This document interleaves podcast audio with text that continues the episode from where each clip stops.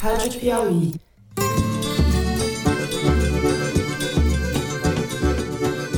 Olá, sejam muito bem-vindos ao Foro de Teresina, o podcast de política da revista Piauí. Eu não posso mandar um recurso para um lugar X que eu não sei como é que vai ser gasto aquilo ali. Se o dinheiro fosse meu, eu posso até rasgar, né? Eu, Fernando de Barros e Silva, como sempre na minha casa em São Paulo, tenho o prazer de conversar com os meus amigos José Roberto de Toledo, aqui pertinho no Baixo Higienópolis. Opa, Toledo! Você tá no Baixo Higienópolis, eu tô em Santa Cecília. Santa Cecília. Opa, Fernando. Muito bem. Olha o Globo aqui, o tempo todo. Bolsonaro decide se tirar o PL do Centrão. Se você tirar o Centrão, tem a esquerda. Pra onde é que eu vou? Com Thaís Bilenque, também aqui na província de São Paulo de Piratininga, né, Thaís? Oi, Thaís. Sim, salve, salve, Brasil.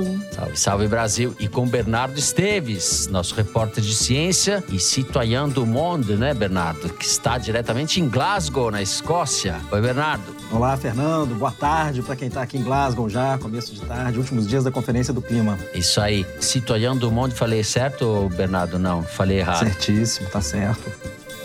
Então aproveito esta oportunidade para tranquilizar os estudantes brasileiros. Continue estudando para as provas. Corrige meu francês aí, Bernardo. Que só quem sabe falar francês aqui é o Zé. Além de você, evidemment. Evidemment. É que lá na Grande Matão a gente é, é língua nativa, né? Tá certo. Não sei porque você não me pôs nessa lista, eu também falo francês. Je t'aime, mon amour. Uhum. Ah, oui. Mais tu parles comme le maintenant? Ah oui, bien sûr. Ah, le seul qui ne, ne parle rien, c'est moi. Je ne oh. parle pas. Vamos fazer aí o foro français para os assinantes? En français, oui. oui. Pour les abonnés. Oui. Então, mas lá em Matão a gente fala um dialeto do francês, não é exatamente o francês. Então, por exemplo, você quer dizer se bom se a gente fizesse isso, entendeu? Isso é, é o dialeto. Se bom, é, se bom. Se bom. Eu gosto também da Saravabian, Saravabian. ai, muito bom, ne sais pas.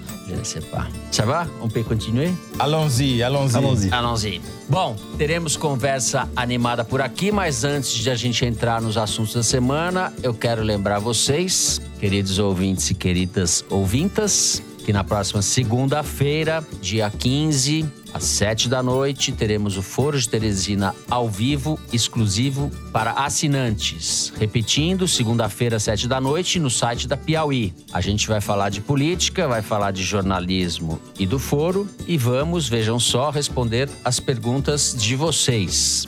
Os assinantes da Piauí podem mandar perguntas em vídeo pelo site da revista. É só acessar lá que tá tudo bem explicadinho. Para fazer isso, basta você assinar a Piauí e fazer aquela pergunta batuta que a gente vai suar para responder, mas o Toledo e a Thaís vão saber responder com brilhantismo. É isso. Feita a convocação aos amigos, agora sim vamos aos assuntos da semana. O Supremo Tribunal Federal seguiu a decisão liminar da ministra Rosa Weber e suspendeu, por oito votos a dois, o repasse das emendas do relator na Câmara. O STF decidiu também que essas emendas precisam ser, tudo que elas não são, transparentes. Ou seja, acabou esse dinheiro que corre pelos subterrâneos da máquina pública para beneficiar apaniguados do governo Bolsonaro, sem que haja nenhum critério de relevância ou racionalidade na destinação dessas verbas. E acabou a farra, apesar das tentativas de Arthur Lira, presidente da Câmara, de reverter a medida em conversas pelos corredores do Supremo. Ao mesmo tempo, a Câmara aprovou em segundo turno, com placar mais folgado, a PEC dos precatórios, que abre mais de 90 bilhões no orçamento do ano que vem para que Bolsonaro possa pagar o Auxílio Brasil até dezembro de 22. A proposta de emenda à Constituição está agora no Senado, onde também precisa ser aprovada em dois turnos. No segundo bloco, vamos falar da anunciada filiação de Jair Bolsonaro ao PL, partido de Valdemar Costa Neto,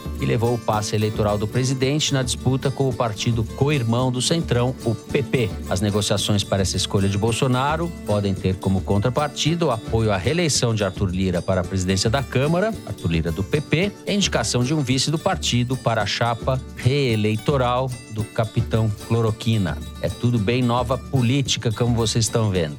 No terceiro bloco, crise na educação. Pelo menos 35 funcionários do INEP, Instituto Nacional de Estudos e Pesquisas Educacionais, Nacionais pediram demissão às vésperas da realização do principal exame da educação brasileira, o Enem. O INEP é o responsável pela aplicação do Exame Nacional do Ensino Médio, que ocorre ainda este mês. Ao mesmo tempo, um grupo de 21 pesquisadores renunciou à condecoração da Ordem Nacional do Mérito Científico, numa atitude de repúdio a tudo que tem sido feito por este governo contra a ciência e contra a educação no país. O ministro da Educação, Milton Ribeiro, está longe da crise em Paris, onde participa de uma conferência da Unesco.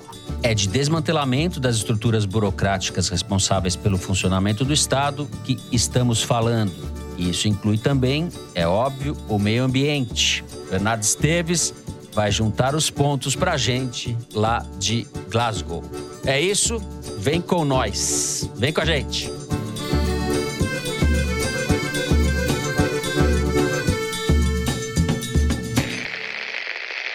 Muito bem, José Roberto de Toledo, como acabamos de dizer, o Supremo suspendeu as tais emendas do relator. Eu vou pedir para que você comece reconstituindo, puxando esse fio da meada, porque ele é complicado e essa é uma história que vem de meses, né? Sim, Fernanda, ela começa em dezembro de 2020, quando o repórter Breno Pires, do Estado de São Paulo, recebe uma dica de que tem um orçamento paralelo correndo solto no Congresso Nacional para distribuir verbas para deputados e senadores, mas principalmente para parlamentares da Câmara. Vamos para o fato mais recente e depois a gente volta para o passado. Perfeito. O, o que aconteceu depois que a gente gravou a edição passada do Foro de Teresina foram duas coisas muito importantes. Primeiro, que na véspera da votação da emenda do calote, ou da emenda dos precatórios, que o governo precisava aprovar de qualquer jeito, justamente para sustentar o seu esquema fisiológico capitaneado pelo Arthur Lira, o governo liberou 1,2 bilhão de emendas do orçamento secreto. E com isso comprou um monte de voto e aprovou a emenda dos precatórios, tendo uma vitória rara num mar de derrotas que era a regra do relacionamento do governo com a Câmara. Em seguida, a ministra Rosa Weber, do Supremo Tribunal Federal, deu uma sentença liminar suspendendo a execução justamente dessas emendas desse orçamento paralelo e na semana seguinte, ou seja, nessa semana, o plenário do Supremo referendou essa decisão da Rosa Weber mandando suspender. O problema é que a repórter Marta Salomon, em reportagem para a revista Piauí, no site da Piauí, mostrou que o governo descumpriu a decisão do Supremo Tribunal Federal e liquidou emendas do orçamento paralelo mesmo após a decisão da ministra Rosa Weber mandando parar esse negócio. E disse que não estava descumprindo, porque não estava pagando, só estava liquidando, mas a gente vai chegar lá e explicar direitinho esse negócio. Então, vamos voltar um pouquinho no tempo para a gente entender que raios é esse orçamento paralelo. Para quem achava que Baleia Rossi e Arthur Lira eram a mesma coisa, foram os dois que disputaram a presidência da Câmara, o orçamento secreto é a prova definitiva de que, se o MDB está longe de ser o ideal, o PP do Arthur Lira é muito pior porque eles criaram um monstro orçamentário. Segundo as reportagens do Estadão, capitaneadas pelo Breno Pires, eles gastaram pelo menos 3 bilhões com B de reais para dar dinheiro, principalmente para municípios comprarem tratores por preços superfaturados, usando esse tal desse orçamento paralelo. O que é esse orçamento paralelo? Os deputados podem e devem fazer emendas ao orçamento dizendo: olha, eu quero que você mande uma graninha para o hospital da minha cidade. Ou uma bancada inteira de um estado pode se reunir e dizer: não, queremos que o governo gaste uma grana para sustentar o SUS ou para melhorar a educação aqui. Beleza, isso é do jogo e tem que ser assim, porque eles foram eleitos justamente para isso. E esse sistema é fiscalizável, porque você sabe qual foi o deputado ou qual foi o conjunto de deputados que pediu qual verba para qual lugar. Se houve superfaturamento, você pode conectar com o autor da emenda. O que o Arthur Lira criou na gestão dele na Câmara foi uma excrescência chamada orçamento paralelo, que é baseada numa brecha da legislação. Existe um negócio chamado emenda de relator, que é o relator do orçamento federal na Câmara. Ele tem o poder de ele próprio acrescentar emendas ao orçamento para corrigir distorções, corrigir problemas. Esse era o espírito da chamada R9, que são essas emendas que o relator fazia ao orçamento. Pois bem, a turma do Arthur Lira percebeu que havia aí uma grande oportunidade e aumentou em simplesmente 523% o número de emendas do relator. E o valor dessas emendas aumentou 379% sob a gestão do Arthur Lira. E como é que funciona? Você precisa cooptar um determinado deputado para ele votar do jeito que o Arthur Lira e o governo querem. Ele chega para o deputado e fala: Você precisa mandar dinheiro para algum lugar do orçamento? Ah, precisa. Então é o seguinte: manda um e-mail, um sinal de fumaça, um telefonema, um bilhetinho, um zap para o relator do orçamento e diz quanto você quer para onde. Não vai ficar registro disso oficial em lugar nenhum. Aí o relator faz essa emenda em nome dele para beneficiar o deputado que eles querem cooptar o voto. E isso torna impossível fiscalizar quem faz a emenda e quem se beneficia dela. E acaba com vários princípios da moralidade da administração pública, como a equidade. Com isso, você pode fazer arranjos, barganhas não republicanas com quem você quiser. Você não consegue fiscalizar quem está se beneficiando daquilo. Enfim, é secreto porque, nas palavras da Rosa Weber, é imperscrutável a identificação dos parlamentares requerentes e destinatários finais das despesas nelas previstas. Recai sobre essas emendas o signo do mistério.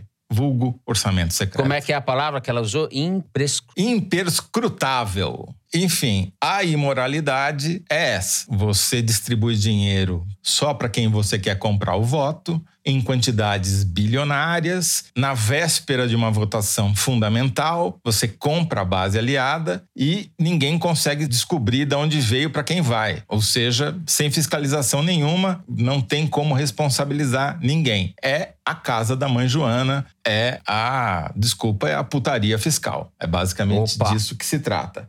E se não bastasse, o governo ainda descumpre a decisão do Supremo, uhum. dizendo que, ah, não, mas eu não paguei, eu só liquidei. Aí tem um jargão orçamentário que é importante o ouvinte entender. Quando o governo vai gastar alguma coisa, ele tem algumas etapas que ele precisa cumprir. A primeira delas é o chamado empenho. Empenho significa o seguinte: eu já autorizei uma determinada obra ou a contratação de um determinado serviço, então eu tenho que reservar uma grana no orçamento para que não falte dinheiro na hora de pagar. Você cria um compromisso. Porém, a etapa mais importante é a etapa seguinte, que é a chamada liquidação. Quando você, o governo, reconhece que determinado serviço foi prestado ou que determinada obra foi feita e fala: olha, essa despesa está liquidada, portanto, isso vai ser pago. Vira uma espécie de dívida. E finalmente você tem o pagamento, que é o desembolso propriamente do dinheiro. O que o Ministério do Desenvolvimento Regional diz é que ele não pagou nada, ele apenas liquidou as emendas. O que significa que ele assumiu a dívida. Quando um valor é liquidado, mas não é pago, ele entra no famoso restos a pagar, que vai ter que ser pago em algum momento, entendeu? Agora, você pode cancelar alguma coisa que foi liquidada? Em tese, pode. É raríssimo acontecer. Agora, o Supremo pode, eventualmente, mandar cancelar essas emendas que foram liquidadas após a Rosa Weber ter proibido a execução desse orçamento. E que, quem está falando que isso é uma crise institucional, que é uma intromissão do judiciário no legislativo, está falando bobagem. Porque o papel do judiciário é justamente fiscalizar o legislativo para que ele não cometa atos imperscrutáveis, que tem sobre eles o signo do mistério. Não dá, isso é uma picaretagem sem fim. Arthur Lira é a pior coisa que aconteceu para o Congresso Nacional em, olha, 35 anos que eu cubro política, porque ele é de um profissionalismo para fazer esse tipo de fisiologismo que eu nunca tinha visto antes. Até porque, se você considerar, por exemplo, que a decisão do Supremo pode anular ou não, enfim, cancelar essas emendas liquidadas, o voto de partidos como Solidariedade já está dado a favor da PEC, sendo que o partido é presidido pelo Paulinho da Força, Paulo Pereira da Silva, deputado por São Paulo, que não falava com Arthur Lira desde a eleição para presidente da Câmara, justamente porque ele ficou negociando o apoio dele, no fim das contas apoiou o Baleia Rossi. O Lira, na véspera da votação, procurou o Paulinho. A negociação foi feita de modo que o Solidariedade entregou 100% dos seus votos a favor da PEC dos precatórios, sendo que o Paulinho da Força só tem argumento contra, dizendo que é um programa eleitoreiro, ele apoia o Lula, ele diz que o Lula vai voltar com Bolsa Família, mas entregou o voto que o Arthur Lira queria. Muito bem. Bom, depois dessa explicação bem explicadinha do Toledo sobre a contribuição de Arthur Lira às engrenagens do fisiologismo e do patrimonialismo brasileiro. Siga você, Thaís. Você começou a falar aí do Paulinho da Força. Tem a questão justamente do enfrentamento aí do mal-estar ou da crise institucional. Acho que não é uma crise institucional no sentido clássico, mas a gente tem um passivo imenso de crise aí entre o Supremo e o Congresso, principalmente entre o Supremo e o Executivo. E teve também a aprovação a favor do governo Bolsonaro da PEC dos precatórios em segundo turno, apesar do recuo do PDT, né? O Lira conseguiu alargar em mais de 10 votos, né, a diferença a favor da emenda. Você quer começar por onde? Antes do Supremo referendar a decisão da Rosa Weber, quando ainda estava em curso o julgamento virtual, o Congresso já tinha pensado a forma como eles iam continuar controlando esse dinheiro sob outra rubrica. Quer dizer, deixar de CRP9 para CRP2, para quem gosta das siglas. É uma emenda que volta a ter controle dos ministérios, mas a indicação continua sendo do Congresso. E quem tem o poder de ser o maestro dessas emendas, de qual deputado indica o quê, continua sendo o Arthur Lira. E lembrando sempre, né, quem está de um lado do balcão, quem está na Casa Civil, Ciro Nogueira, quem está do outro, na Câmara dos Deputados, o Arthur Lira, que são sócios da mesma empreitada. Flávia Arruda, na Segov, que também é responsável pela articulação das emendas do Congresso, é do PL, futuro partido do presidente da República. Então, todos eles são sócios de um mesmo objetivo que é a governabilidade do Bolsonaro e a aprovação de projetos essenciais. E esse, né, o Auxílio Brasil, talvez seja no momento o principal. Mas, por exemplo, você pega o José Nelto, tá, que é um deputado do Podemos. Ele foi líder do Podemos, o futuro partido do Moro, que já se filiou. Votou não no requerimento que era contra a PEC. Depois, na semana seguinte, ele votou a favor da PEC no primeiro turno. No segundo turno, ele votou não. E daí você vai perguntar para ele, mas afinal, o senhor é a favor, o senhor é contra. José sua... Nelto, o que, que o senhor pensa do mundo, senhor José Nelto? José Nelto, do se Podemos decida. de Goiás. Hum, e daí. Eu ele, acabei de ele... ser apresentado ao deputado José Nelto. Thaís, eu sempre aprendo Ah, você tá perdendo. Você perdeu perdendo, esse tempo todo da sua vida. perdendo. Mas, de qualquer forma, ele defende a PEC com a mesma eloquência com a qual ele a critica. E diz que, inclusive, recebeu 10 milhões de reais em emenda alguns meses atrás, mas ele não sabe se era emenda do relator, se era emenda individual, se era emenda de bancada, ele não sabe. Ele sabe que ele executou. É hegeliano o deputado José Nelto. Gosta de uma contradição, né? É Bom, quântico. Então, tá em todos os partimos- lados ao mesmo tempo. Partimos da RP9 para rapina premeditada 9 para rapina premeditada 2. É isso, Thaís? Foi bom você ter dado o significado da sigla, Fernando. Parabéns. Tá certo. É isso, gente. Que tristeza, viu? Que tristeza. Meu Deus do céu. O que, que nós está fazendo aqui nesse país? Enterrando ele. Vamos enterrar o primeiro bloco também. Encerramos assim o primeiro bloco do programa. No próximo, a gente vai falar de eleição, filiação de Bolsonaro, filiação de Sérgio Moro, etc e tal. A gente já volta.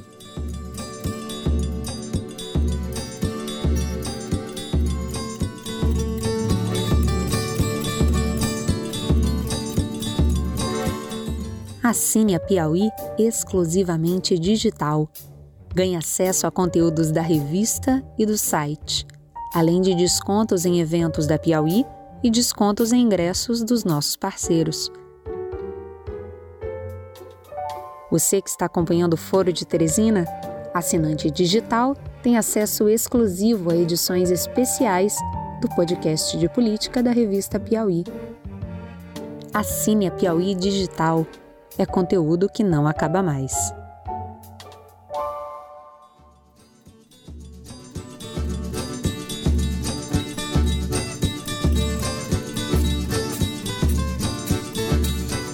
Muito bem, Thaís Bilenque. Parece mesmo que o presidente da República, se tudo der certo, como disse ele, vai se filiar ao PL, Partido Liberal, presidido, comandado pelo Valdemar Costa Neto, como gosta de dizer o Zé, o boy, é o apelido dele, depois o Zé conta por que esse apelido. Eu quero que você conte pra gente as motivações dessa decisão, quais serão as contrapartidas do PP, eu mencionei rapidamente na abertura do programa, o que se deve esperar desse abraço entre Bolsonaro e o suprassumo do Centrão, né? O creme de la creme. Valdemar Costa Neto, que tem uma ficha corrida de fazer inveja ao pessoal que está lá hospedado em Presidente Bernardes e tal. Vamos lá. Thaís. É curioso que o Bolsonaro tenha reabilitado o Valdemar, porque o Valdemar passou alguns anos, os últimos anos, escondido, né? Ele não falava publicamente, ele não aparecia publicamente. E foi nesse governo, na posse do Ciro Nogueira, por exemplo, foi uma das ocasiões em que ele desfilou com a sua calça e sapatos sociais pelo Palácio do Planalto. Quando a decisão do Bolsonaro se filiar ao PL foi anunciada, todo mundo correu para notar que o Bolsonaro, em 2018, chamou o Valdemar Valdemar de condenado e corrupto e tudo. Só que essa observação, no fundo, reforça a imagem que o próprio Bolsonaro quer passar de que ele e o Valdemar são diferentes, porque o Bolsonaro já justificou, disse que, bom, vai fazer o quê? Vai se filiar ao PSOL? Então, óbvio que ele tem que ir pro Centrão e tal. Mas no fundo, no fundo, e eu vou elencar três motivos, eles são não vou dizer farinha do mesmo saco, não me cabe falar isso. Como é em Eles francês, têm... Bernardo? Farinha do mesmo saco? É, porque aí pode em francês. É, de la farine du même paquet, alguma é coisa por aí. De la farine du même paquet fica bonito, Thaís. Eles vão gostar, a gente vai achar ótimo. Começando com origens, né? O Valdemar Costa Neto começou a carreira na Arena em 79. O pai dele era prefeito de Mogi das Cruzes, ele começou a trabalhar na prefeitura, depois foi para o PDS, que era sucessor da Arena, o partido de sustentação da ditadura militar, e depois para o PL, que é também tudo farrinho de mesmo paquê. O Bolsonaro, a gente sabe, entusiasta da ditadura, foi filiado ao PFL, que também é um sucessor da Arena, o PP, que também é do Arenão, e agora vai se juntar a ele no PL. Outro ponto em comum entre os dois, bem anterior a essa filiação, é o Enéas Carneiro. O Enéas, aquele famoso, eterno candidato à presidência da República e falecido, o partido dele, que ele liderava, o Prona, foi fundido com o PL do Valdemar em 2006 para sobreviver, porque a cláusula de barreira iria extingui-lo por ser um partido pequeno. Então, em 2006, o Valdemar ligou para o Enéas, segundo o Enéas contou na época, e disse que prometia a ele 18 inserções na televisão ao longo de um semestre, que era o que ele dizia que sempre queria. Então, ele conseguiu o que ele queria, em troca disso, se fundiu fundiu ao partido do Valdemar. Pouco tempo antes, na campanha eleitoral anterior, o Prona vivia dizendo que não era partido que se metia com sanguessuga ou mensaleiro. E aí depois ele foi questionado e ele disse que não tinha nada a ver com a campanha do Prona. E assim foi, se fundiram. O Bolsonaro também é um entusiasta do Enéas Carneiro, né? Ele até tornou o Enéas um artigo retrô, né? Entre os bolsonaristas e essa direita radical. Gostei disso. É. e, e aí, em 2007, quando o Enéas morreu, tanto o Bolsonaro quanto o Valdemar foram ao seu velório no Rio de Janeiro. E em 2017, o Valdemar da Costa Neto tentou criar uma linha auxiliar do partido dele, que na época ainda se chamava PR, chamado Muda Brasil, porque no ano seguinte ele sabia que ia ser aprovado o fundo partidário, que distribui dinheiro para os partidos com base nas bancadas. Então, se ele criasse mais um partido e conseguisse eleger mais deputados, eles ganhariam mais dinheiro do fundo partidário. E o Muda Brasil tinha como objetivo lançar o Bolsonaro presidente da República. Só que o partido não conseguiu colher as assinaturas necessárias. Um dos líderes que estavam articulando essa jogada era o Magno Malta, senador à época pelo PR, que acabou não se reelegendo e acabou sendo abandonado pelo Bolsonaro porque recusou a vice dele em 2018. Tudo isso para dizer que o Valdemar e o Bolsonaro andam juntos há muito tempo e por vários motivos. Então, quando eles querem dizer que não, que ele chamava ele de corrupto e agora tá tendo que ceder, não é bem assim. Eu adoro o Valdemar. Eu sou fã do Valdemar. Eu já almocei com o Valdemar. O Valdemar já foi minha fonte. O Valdemar Costa Neto, o apelido dele é Boy. Boy, dizem os moradores de Mogi, que quem deu foi o próprio pai dele, o Valdemar Costa Filho. O Valdemar Costa Filho foi prefeito de Mogi por quatro mandatos, quando era possível ainda você encadear uma série de mandatos sem objeção. E o Valdemar virou boy, porque boy era antigamente quando você tinha alguém mais riquinho na escola, ele era chamado pejorativamente de boy. É uma corruptela de playboy. Bom, o Valdemar, eh, você tem que admirar, porque veja bem, primeiro cargo dele fora de Mogi, diga-se, o pai era malufista. Ou seja, é uma coisa que vem de família. Além de ter sido prefeito de Mogi, ele foi secretário do Paulo Maluf. O Maluf, não preciso dizer que é a pessoa que tem um verbo que já foi cantado em estádio, que é malufar. O primeiro cargo do Valdemar foi no Porto de Santos, como diretor do Porto de Santos, no governo Sarney, indicado pelo Aécio Neves. Não é legal? Depois, no governo Itamar, ele ganhou o controle da Receita Federal no aeroporto de Guarulhos. E no governo Lula, ele era um dos articuladores do mensalão. Tanto era que ele renunciou ao mandato em 2005 para preservar os seus direitos políticos. Não teve jeito, acabou condenado e preso, tá certo?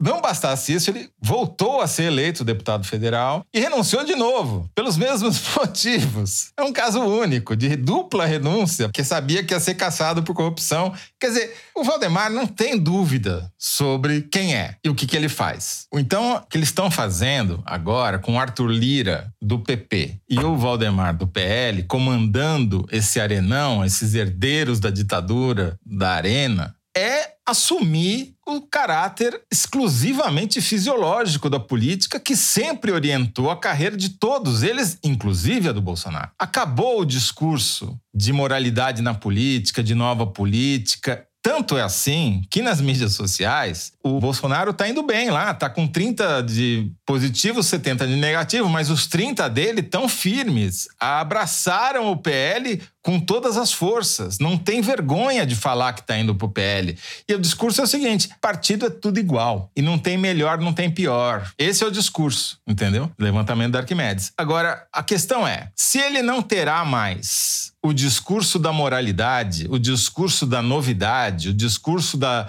luta contra o sistema, porque ele é o sistema, sempre foi, mas agora ele assumiu de vez: eu sou o sistema, eu sou o sistema do orçamento secreto, eu sou o sistema do toma lá da cá, eu sou o sistema do fisiologismo. Qual vai ser o discurso do Bolsonaro? O único discurso do Bolsonaro é contra o Lula, contra o PT. Para o PT não voltar, para o Lula não voltar. É o que sobrou. Quem vai adotar o discurso do moralismo, que está em completa baixa, né?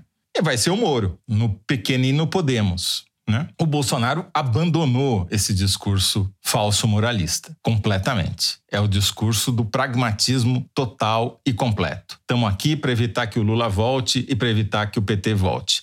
Não é o esquerdismo, não é o comunismo, não é nada disso. É para evitar qualquer tipo de mobilidade social que eventualmente, talvez por acaso, tenha acontecido durante os anos do governo do PT e também do Fernando Henrique. É disso que se trata. É botar um pé na cabeça de quem está querendo subir. Eu penso que o antipetismo, que vai ser provavelmente o carro-chefe tanto do Bolsonaro como do Moro, vão se confundir com o moralismo, apesar das evidências abundantes que você elencou. O Bolsonaro vai continuar com esse discurso de ser antipetista é regenerar o país, é moralizar o país de alguma maneira. Eu queria só, Zé, fazer uma. Eu lembrei aqui quando estava falando da trajetória do nosso Valdemar, quando você falou do que ele saiu do Porto de Santos e foi para Guarulhos, para o aeroporto de Guarulhos. O Fernando Henrique, na época, numa conversa entre amigos, falou: o pessoal do PL gosta muito das aduanas, gosta das aduanas. É, só para lembrar, ai. o cargo não era o próprio Valdemar. Ele indicou o cargo porque ele já Sim. era deputado federal, já estava é, em outra, já, tava, já tinha subido de nível. Essa não esqueço. O pessoal do PL gosta muito das aduanas. Vamos falar de Sérgio Moro ou não vamos falar de Sérgio Moro? Tem que falar de Sérgio Moro, né? Acho que foi a novidade política da semana. A gente já antecipou, já antecipamos Sim. a semana passada, né? Teve pesquisa, como você previu, dando ele em terceiro lugar, tecnicamente empatado com o Ciro, né? Agora, o único cenário que eu vejo o Moro crescendo é para ele ocupar a avenida do antipetismo, que, por enquanto, o Bolsonaro lidera com folga, né? E para isso acontecer, teria que haver um desmelinguir da economia brasileira num nível quase catastrófico, porque o poder da caneta, o poder da presidência da República é muito grande, como ficou provado nessa votação dos precatórios. E também é importante dizer por que, que o PL está fazendo esse esforço tão grande para trazer um presidente tão mal avaliado quanto o Bolsonaro, já que ele já tem acesso às verbas públicas do orçamento secreto, já tem uma ministra numa sala vizinha do Bolsonaro lá no Planalto. Porque, obviamente, o Bolsonaro, por pior que esteja, vai trazer votos para a legenda do PL. Ao trocar o 17 pelo 22, vai ter o mesmo efeito que teve o PSL. O PSL não existia eleitoralmente até a eleição do Bolsonaro. Então, vai aumentar as bancadas do PL, com certeza. Porém, eu acho que é um casamento em que o PL e o PP tem mais chance de sair por cima do que o próprio Bolsonaro. Eles saem por cima independente do Bolsonaro, né? Porque eles se cacifam, o que deve é. A questão é que eles podem arruinar o país economicamente com essa irresponsabilidade fiscal, porque daí a, o mercado reage mal, as expectativas são negativas, etc, etc, aumentar a inflação, eles saírem muito bem da eleição e o Bolsonaro se ferrar. Thaís Bilenque, Sérgio Moro. Eu vejo o Moro vestindo o figurino do candidato que fala, que já está falando para a classe média, antipetista, despolitizada ou pouco politizada, cujo interesse na política é pontual o discurso que ele fez no ato da sua filiação ao Podemos é um discurso muito pouco arejado do ponto de vista assim de projeto, né? Embora o Bruno Caraza, que estuda dinheiro na política, tenha feito esse levantamento e viu que projeto é a palavra que ele mais usou no discurso, mas efetivamente ele resgata bandeiras que o Bolsonaro usou em 2018 e tantos outros candidatos. Eu da bancada aqui talvez seja o que acredita mais, eu não estou dizendo que ele é favorito, longe disso, mas eu acho que ele é competitivo porque ele acumulou um crédito, a popularidade com a Lava Jato, que não se desfez completamente. Tem muita viúva do Moro na sociedade e na imprensa. Né? O discurso dele, embora não tenha propriamente novidade, foi um discurso bem feito e ele se colocou, inclusive, num determinado momento, falou: existem outros bons candidatos, eu não sou único, tal. Ele já está pensando que, sendo ele o mais bem colocado da chamada terceira via, ele não é exatamente terceira via, né? Ah, ele é a segunda a via pode... do B, né? É o, é, é o Bolsonaro do B. É. A gente pode discutir quanto o Sérgio Moro está mais perto do Bolsonaro ou do João Dória, enfim, essa é uma discussão que outro dia, outro dia não, ontem estava dominando um dos grupos de WhatsApp, do, dos quais eu participo. Enfim, havia essa discussão, etc., com pontos de vista divergentes. Ele tem capital social acumulado. Sofreu desgastes, tem fragilidades, eu concordo com o Zé, em parte com você, Thaís. Ele é uma pessoa muito pouco carismática, mas isso também, o carisma é uma coisa difícil de definir, né? Até esse jeito amuado dele, meio casmurro, essa coisa de não, não conseguir falar, essa voz de taquara rachada, marreco, eu quero pedir escusa. Mesmo isso pode acabar compondo um personagem, de certa forma, autêntico ou bem intencionado. Ele pode atrair o antipetismo e beliscar a insatisfação com o Bolsonaro. E acho que a, o lançamento da candidatura dele transforma essas prévias do PSDB num. Eles podiam, em vez de fazer prévia, disputar uma partida de cricket ou de golfe. Um jogo de damas, de xadrez. Xadrez é, é muito Não, virou um velório, então. né, Fernando? Essas prévias é. viraram um velório. A questão é, Moro vai ficar nos 10%? Não, não chegou. Ele precisa chegar. Não chegou nos 10% ainda. Ele está em um dígito só. Eu penso que ele vai chegar nos 10% com uma certa facilidade. O teto dele é que não está claro para mim. Tenho dúvidas. Agora, cria um problemão para o Ciro, porque o Ciro adotou uma estratégia de campanha baseada no João Santana, que é baseada no fígado não é baseada na inteligência. Porque você fazer uma campanha pela esquerda atacando Lula, ou você vai fazer uma campanha de extrema esquerda, ou você vai ter um sério problema para encontrar eleitor. Como é que ele vai competir com o Moro e com o Bolsonaro contra o Lula? Um caixa. Ele vai ficar com um teto muito baixo, né? Então, a pior notícia desse lançamento do Moro, para mim, não foi para o Bolsonaro, foi para o Ciro Gomes. É, o Ciro está completamente também viabilizado neste momento. Só registrar que ele voltou a ser candidato agora que o PDT entregou votos contra a PEC das, dos precatórios. O PDT fez esse desfavor para ele os nossos ouvintes aqui que são ciristas tal vão falar, mas é o que eu penso dessa candidatura difícil de se viabilizar, muito difícil. E essa pesquisa que você citou, Zé, que saiu essa semana, que foi encomendada por um banco, né, ainda põe o Lula ganhando no primeiro turno. Ele está com 45 num dos cenários, 48 no outro, mas votos válidos ele ganha no primeiro turno. Não acho que isso vai acontecer, porque acho que o antipetismo Não, não, vai não, prosperar, o Lula vai apanhar muito durante a eleição. Com o É, PT uma coisa elogiando a é eleição que- da Nicarágua, fica difícil, realmente, né? Exato, exato, exato. Depois a Glaze caçou a nota sumariamente, desautorizou o secretário de Relações Internacionais, que é um burocrata partidário lá, e ficou tudo por isso mesmo, mas foi um papelão. Falou da autodeterminação dos povos, etc., e que está preocupada com a política interna. É uma nota meio para sair pela tangente, mas não resolve o problema. O PT e o PSDB foram os partidos que, ao longo das últimas décadas, capitanearam a democracia no Brasil. Né? Isso não quer dizer que o PT não tenha atitudes muito ambíguas, para não dizer que muito equivocadas a respeito dessas lideranças internacionais que não têm nenhum compromisso com a democracia. Para quem fala que eu só passo o pano, né, Thaís? Como é que é passar o pano? Em francês? É, tudo em francês. O Bernardo, coitado, Vídeo tradutor de luxo. Passei no chiffon. Passei les chiffons, les chiffons. Mas é uma Chiffon. expressão usada ou Chiffon, é só chiffon. uma tradução Não, né? aqui. Ah, farinha É do que nem do Grande saco é usada, né? É que nem o tipo- filme, o- é que nem o livro do Milor, né? The Call Went to the Swamp. A vagabunda do brejo, né? La vache est allée au marécage. La vache est allée au marécage. Isso é bom. La vache est allée au marécage. Ai, ai, muito bem, é isso? A gente encerra assim o segundo bloco do programa. Vamos para o número da semana. Quadro em que a gente comenta uma estatística retirada da seção Igualdades do site da Piauí. Mari Faria, nossa diretora, diga lá qual é o número da semana. Fernando, o número da semana é 19 mil. De 2010 a 2020, mais de 19 mil pessoas foram resgatadas de condições que caracterizam trabalho análogo à escravidão no Brasil. Na primeira metade da década, o setor de construção civil concentrava a maior parte dos casos, mas nos últimos anos foi superado pela criação de gado de corte, com mais de 3 mil pessoas libertadas. Os dados são da Subsecretaria de Inspeção do Trabalho, órgão do Ministério da Economia, e foram obtidos pela agência Fiquem Sabendo. O Igualdades dessa semana é assinado pela Amanda Gorziza e pela Renata Buono. E tem um detalhe, quer dizer, diminuíram as operações e as pessoas resgatadas nas operações. E eu tenho certeza que não é porque diminuiu o trabalho análogo à escravidão, é porque diminuiu a fiscalização, como sempre nessas áreas que interessam para a sociedade, mas que não interessam para um governo que defende tudo que é errado. Esse é o ponto.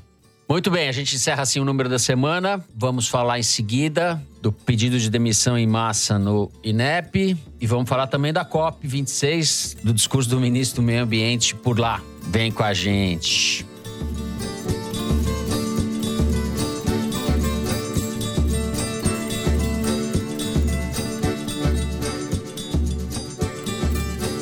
Muito bem. Zé, vamos começar com você falando da demissão desses 35 servidores do INEP às vésperas do exame do Enem. É inédito, né? Uma coisa dessa. A gente está assistindo mais um capítulo de debandada, desmonte de estruturas burocráticas que funcionavam. E estruturas fundamentais, né, Fernando? Porque o INEP, além de ser um órgão que ganhou muita respeitabilidade no governo Fernando Henrique e cresceu ainda mais durante o governo Lula, enfim, até da Dilma, ele, por gerar as melhores estatísticas educacionais do país, tem implementado uma série de exames e indicadores que avaliam no nível mais específico da escola ao estado, passando pelo município, o grau de desenvolvimento, evolução ou involução do ensino, ele é o responsável pelo Enem, que é o grande exame nacional, né, que mobiliza milhões e milhões de famílias, que determina de alguma maneira o futuro dos jovens que estão terminando o ensino médio, que vão tendo um bom desempenho no Enem, podem aspirar a uma vaga numa universidade pública, ter uma vida mais promissora. Pois bem, esse órgão, que é um órgão eminentemente técnico, ele vem sendo sabotado pelo governo Bolsonaro sistematicamente. O Luiz de Maza, nosso repórter da Piauí, fez uma excelente matéria numa edição da revista impressa contando esse desmonte do Ministério da Educação. E agora ele publicou, o mesmo Luigi, uma reportagem detalhada sobre o que aconteceu nos bastidores do INEP que levou a essa demissão coletiva dos 35, a maioria deles coordenadores e subcoordenadores da instituição. A tensão, os problemas vêm se acumulando no INEP há muito tempo, tanto que ele já teve vários presidentes. Mas esse que está aí no cargo, o Tupas, que tomou posse em fevereiro, ele chegou ao paroxismo. E talvez a gota d'água para essa debandada tenha sido o fato dele ter feito uma consulta formal aos órgãos de assessoria jurídica do Ministério da Educação e do próprio INEP, se ele poderia ficar de fora do plantão do Enem. Isso significa que se desse alguma merda, para usar um francês clássico lá da Grande Matão, ele lavaria as mãos. Ele não teria que tomar uma decisão de suspender um exame, se vazar o conteúdo da prova. O que, que você faz? Você suspende o exame no lugar onde vazou ou não suspende? Ele pediu para ficar fora disso, para não tomar essa decisão, para não ser responsabilizado depois juridicamente sobre isso. E daí todo mundo falou: bom, se o presidente da instituição está lavando as mãos porque tem medo, por que, que eu né, funcionário de carreira com cargo em comissão, vou me expor esse risco. E daí os 35 pediram o boné, e não significa que se demitiram do órgão, se demitiram da função, né? Abriram mão de um acréscimo salarial significativo em troca da paz de espírito, entendeu? porque o INEP está sendo sucateado pela caquistocracia do Bolsonaro. E não é só lá, né? Se você pega outros órgãos do Ministério da Educação, está acontecendo exatamente a mesma coisa, né?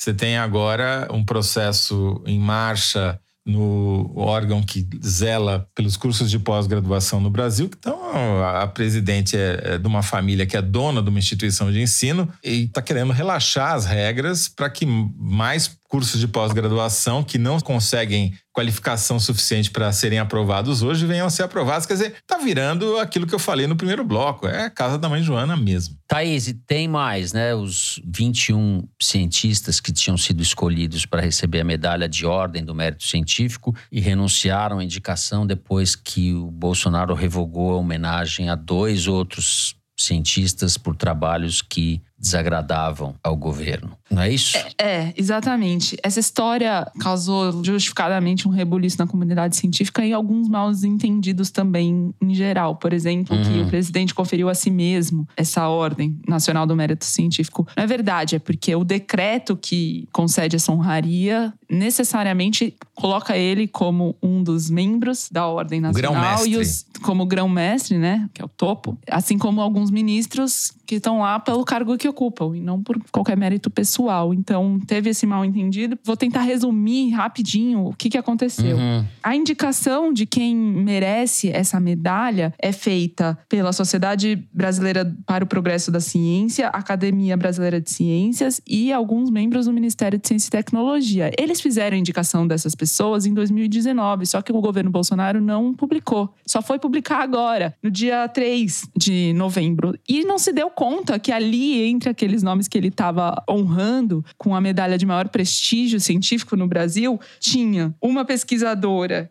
chamada Adele Schwartz Benzaken, que, quando trabalhava no Ministério da Saúde, publicou uma cartilha voltada para homens trans. E tinha também um homem chamado Marcos Vinícius Lacerda, que liderou um estudo que provou que a cloroquina não só não trazia cura para a Covid, como aumentava o risco cardíaco dos pacientes. Então, quando ele percebeu isso, ele revogou essas duas honrarias. E aí, outros tantos premiados falaram: bom, com isso eu não vou compactuar. No mesmo dia que ele revogou, eles começaram uma troca de e-mails com todo mundo que tinha recebido a premiação e 21 deles decidiram renunciar. Entre eles, por exemplo, estava o João Cândido Portinari, que é matemático e fundador do projeto Portinari, e o médico Paulo Saldiva, da USP, que foi um dos que tinha sido promovido a Gran Cruz, que, como ele define, é o super turbo da categoria. Conversei com ele, ele falou a renúncia passou a valer mais do que a própria medalha, porque essa honraria concedida pelo governo Bolsonaro evidencia um fenômeno viral de mutação de um vírus chamado hantavírus, que perde o H e daí você fica com o anta.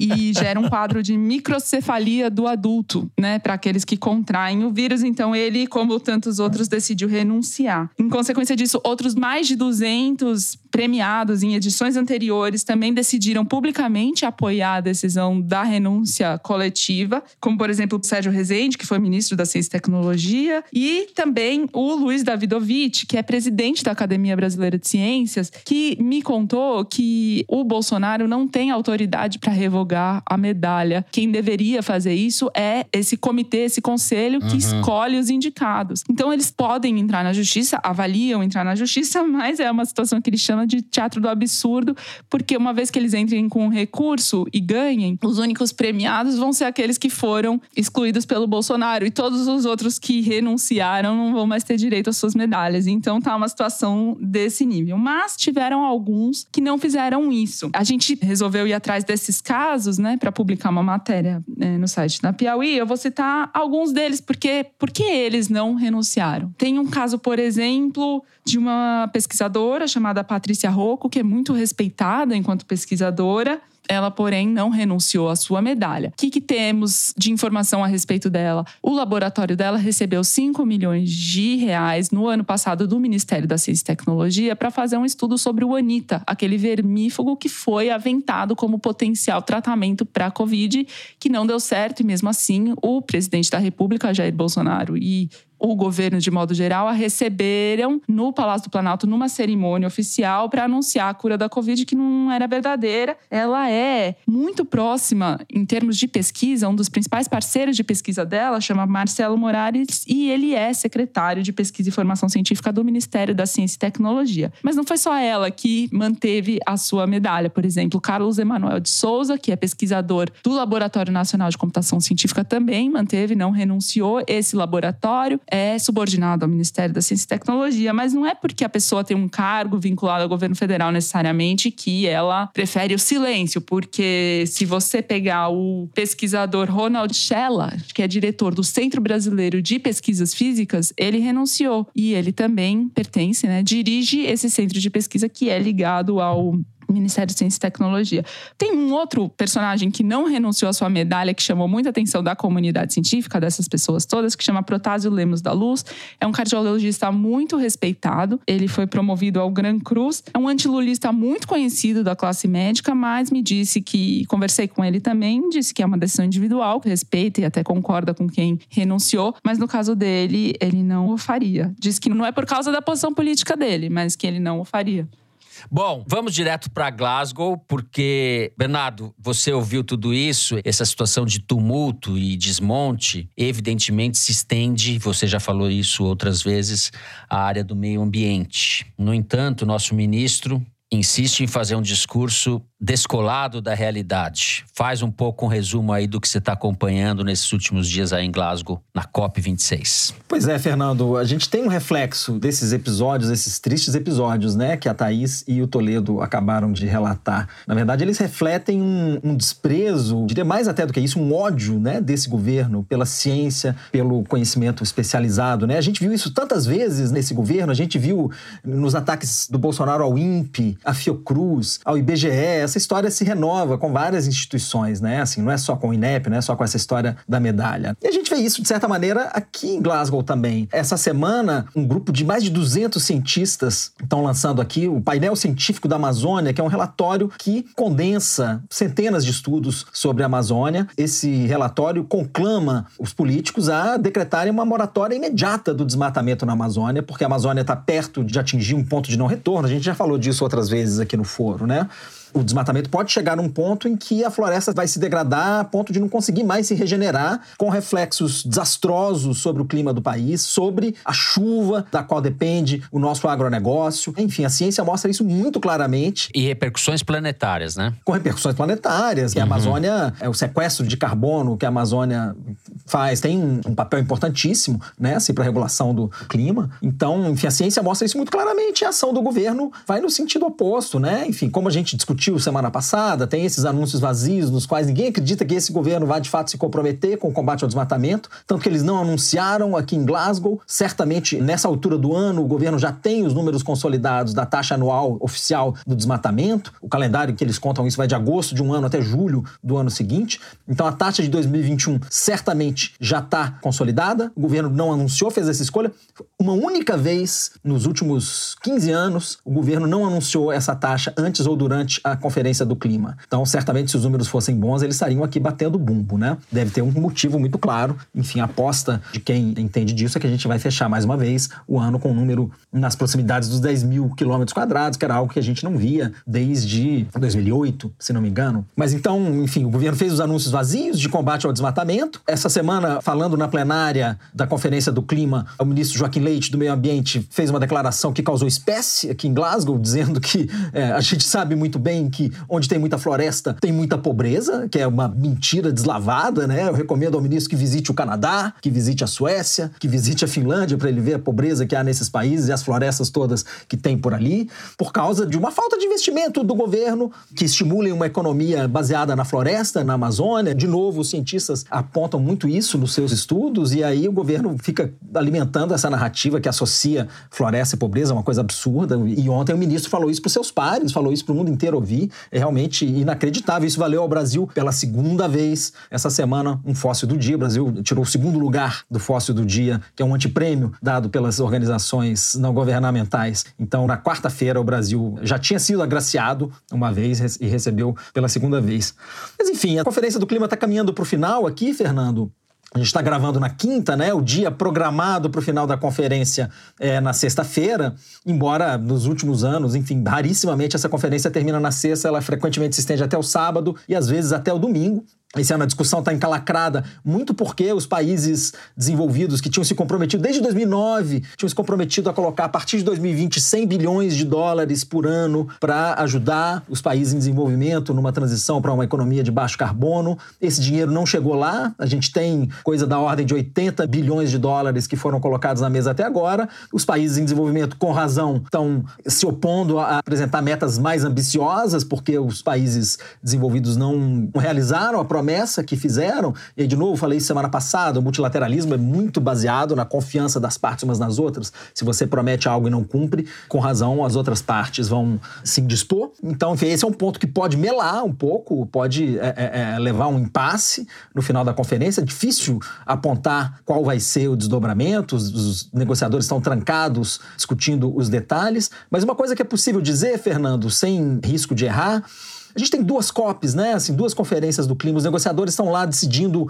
ajustes incrementais no livro de regras do Acordo de Paris. Eles estão decidindo como é que a gente vai regulamentar o mercado internacional de carbono, se a gente pode usar os créditos de carbono que foram usados no tratado anterior ao Acordo de Paris, de quanto em quanto tempo os países vão ter que apresentar metas mais ambiciosas. E a gente tem, em paralelo, uma COP de agitação social. A gente teve passeatas aqui em Glasgow, sexta e sábado passados, que reuniram dezenas de milhares de pessoas com a Greta, com os povos indígenas brasileiros, com o movimento negro. A gente tem essas pautas que estão sendo colocadas de justiça climática, de fim dos combustíveis fósseis, de muito mais ambição por parte dos países. Isso a gente não vai ter na decisão final da COP. Isso, de certa maneira, vai ter uma certa frustração. A gente pode cravar que a decisão final vai estar aquém daquilo que os movimentos sociais estão pedindo. Sim, mas a própria presença desses movimentos me parece maior do que em outras ocasiões, Bernardo, ou com não? Com toda certeza, com toda certeza. Os povos indígenas vieram com a sua maior delegação da história.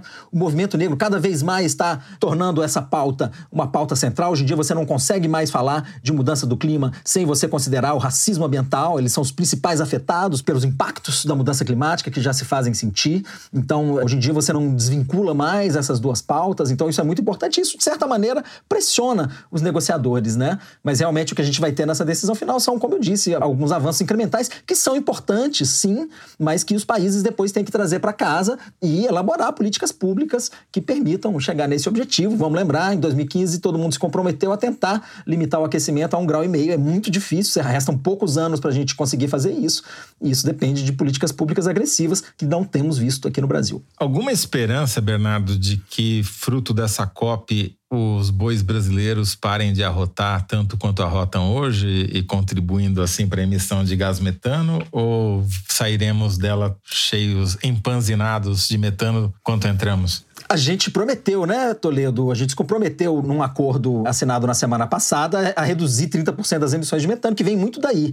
A gente precisa mudar a composição das pastagens, precisa fazer um manejo diferente do gado. Essa semana eu conversei com muita gente ligada ao agronegócio, ligada à pecuária. Eles acreditam que esse esforço é difícil, mas é factível. A gente pode também até mudar o ciclo de vida dos bois, né? Assim, se eles forem abatidos um ano antes, então é um ano a menos arrotando que eles passam, então é menos emissão de metano. A gente tem alguns caminhos conhecidos, é um desafio, vai ser puxado, mas está ao nosso alcance, acreditam os atores envolvidos aí com esse universo. Bom, com essas explicações muito claras, como sempre, do Bernardo, a gente vai encerrando o terceiro bloco do programa. Vamos para o momento Kinder Ovo. Se a Thaís ganhar essa semana, ela vai pedir música no Fantástico, é isso? Não, eu vou cantar no Foro ao Vivo. Ó a promessa, vai... olha a promessa. Ah, isso é olha. é melhor. Vamos deixar ela ganhar, Zé. Coisa mais oh. linda. Vamos lá. Oh. Mari, solta aí. Fui sim vítima das mais torpes acusações que uma pessoa ah, é poderia receber. Olha. Quase todas essas acusações já foram arquivadas. Muitas delas por proposta do próprio Ministério Público, que encontraram nelas apenas o componente político. Eu fui vítima de uma das, das maiores armações, das mais criminosas armações já ocorridas naquele período, e a justiça está demonstrando isso. Portanto, eu tenho a serenidade daqueles que sabem que o tempo ajuda a explicar essas histórias. Aécio, tava fácil essa aí. Você foi rápida no gatilho, Thaís. Pois é. Tava fácil. Essa daria pra gente disputar, né, Fernando? Se a Thaís não tivesse sido tão rápida. Aécio em mais um momento cômico. Eu queria agradecer à nação brasileira por toda a torcida, por toda a vibração que eu tenho recebido. A Mari Faria, minha diretora, e todo mundo que nos escuta, um beijo. Eu não quero beijo, não. Eu quero te ouvir cantando ao vivo no foro. Tá registrada, a promessa tá registrada Declaração em vídeo em áudio. de jogador de futebol. Thaís, como é que foi esse primeiro tempo, tal? Ganhar três vezes o Kinder Ovo? É recompensador quando a gente treina, se dedica e ganha. É isso. Tá certo, Thaís. Thaís Bilenque. É a nova sensação do Kinder Ovo. Ela fica numa felicidade que é uma coisa. Realmente, a gente vê como a pessoa é competitiva. É repórter. É, Ela a Thaís fica, é, mostrou com é. essa resposta que o Kinder Ovo também é uma caixinha de surpresas. Também é uma caixinha de surpresas. E nem vamos falar do Aécio, né? Que fui vítima. Aécio, amigo do Boys. Pronto. Muito bem. Aécio Neves, em entrevista à Rádio Bandeirantes. Depois de mais esse previsível Kinder Ovo agora, vamos para o Correio Elegante, para o momento em que vocês mandam as mensagens para nós outros. Eu vou começar com o recado do Lucas Matoso, que é de Petrópolis, Rio de Janeiro. Fiquei sabendo que o Fernando gosta de gatos. Não sei porquê, sempre achei que ele tem jeito de cat person deve ser essa atitude de filósofo cínico, cínico, introvertido, culto, bebedor de vinho. A gente bebe qualquer coisa com álcool. Introvertido. Lucas. Introvertido. É filósofo cínico, cínico. É cético, preferia cético, mas vamos lá. Já a Thaís não. Gente que fica correndo atrás de políticos em Brasília, orelhas em pé, farejando os babados, Thaís deve gostar de cachorros. Bernardo Esteves é o tipo que traria um dinossauro de volta à vida, se pudesse. Deve ter uma iguana de estimação ou algum outro animal exótico. Quanto ao Toledo, todos sabemos que no seu vasto quintal na Grande Matão, ele cria uma vara de javaporcos, cada um chamado pelo nome de um político do Arenão. Criemos bichinhos que é melhor do que criar expectativas. Abraços a todos. É a mensagem do Lucas Matoso. Bom, eu vou ler a mensagem da Priscila Seabra, ou mais conhecida como Toledo Pistola. Olá! Opa! Salve, salve! Qual não foi a minha surpresa quando identifiquei no Caça-Palavras da revista Piauí de outubro, com cuja assinatura meu conde me presenteou, a minha arroba Toledo Pistola? Sinto que mereço saudações javaporquistas no próximo episódio por ter contribuído com o que, penso, se tornou parte do léxico do programa. Muitos cheiros potiguares a toda a equipe deste icônico podcast e um especial para o muso inspirador do meu endereço no Twitter, José Roberto de Toledo. Muito bem. Muito bom, muito bem. Ficou, ficou feliz de deixar as Muso pessoas inspirador, Toledo Pistola. Muso inspirador. Mário me passou o e-mail da Shirley, uma mãe muito orgulhosa. Conheci o foro pelo meu filho Otávio, que fazia faculdade de economia na FGV de São Paulo e voltou para casa em Concórdia, Santa Catarina, para passar o isolamento perto da família. Agora não passo uma semana sem ouvi-los, sempre tomando meu banho de sol no fim de semana. Hoje eu queria pedir um abraço de vocês para ele que nesse final de 2021 ficou em primeiro lugar no Exame Nacional do Mestrado da Associação dos Centros de Pós-Graduações em Economia. E peçam para ele não brigar comigo por ter mandado esse e-mail. Um abraço pro Fernando, Toledo, Thaís, Bernardo e toda a equipe. Um abraço para você, Shirley, um abraço grande, parabéns pro Otávio. Otávio, parabéns. E não briga com a Sheila que tá ouvindo o nosso programa aí. Faz as coisas, não faz as coisas erradas, Otávio. Shirley, não esquece o protetor solar, tá? Temos aqui um e-mail da Aline Bernd. Salve, salve Brasil, como diz a Thaís. Durante os últimos 30 dias, o foro me acompanhou no caminho de Santiago de Compostela, peregrinando por mais de 800 quilômetros desde o sul da França até a Galícia, no noroeste da Espanha. Reservei os dias especialmente difíceis para ouvir o foro, me atualizar das notícias do Brasil e assim subir os Pirineus movida pela força do ódio. Os episódios das últimas semanas foram um belo combustível para a subida de mais de mil metros de altitude. Como amanhã chegaremos a Finisterra, o fim do mundo do tempo das navegações, e terei que me despedir dos colegas de viagem, deixo um abraço para os queridos Lazy Pilgrims e outro para meu amigo Vinícius, que me apresentou o foro. Boa subida aí, Aline. Vai com calma, mas Muito sempre. bem, não é pra qualquer um. Agora, você finir? Você finir. Você finir. Espero que todo mundo saravá bien. Então, Se se bom se a gente acabasse logo. né? Ceci bom.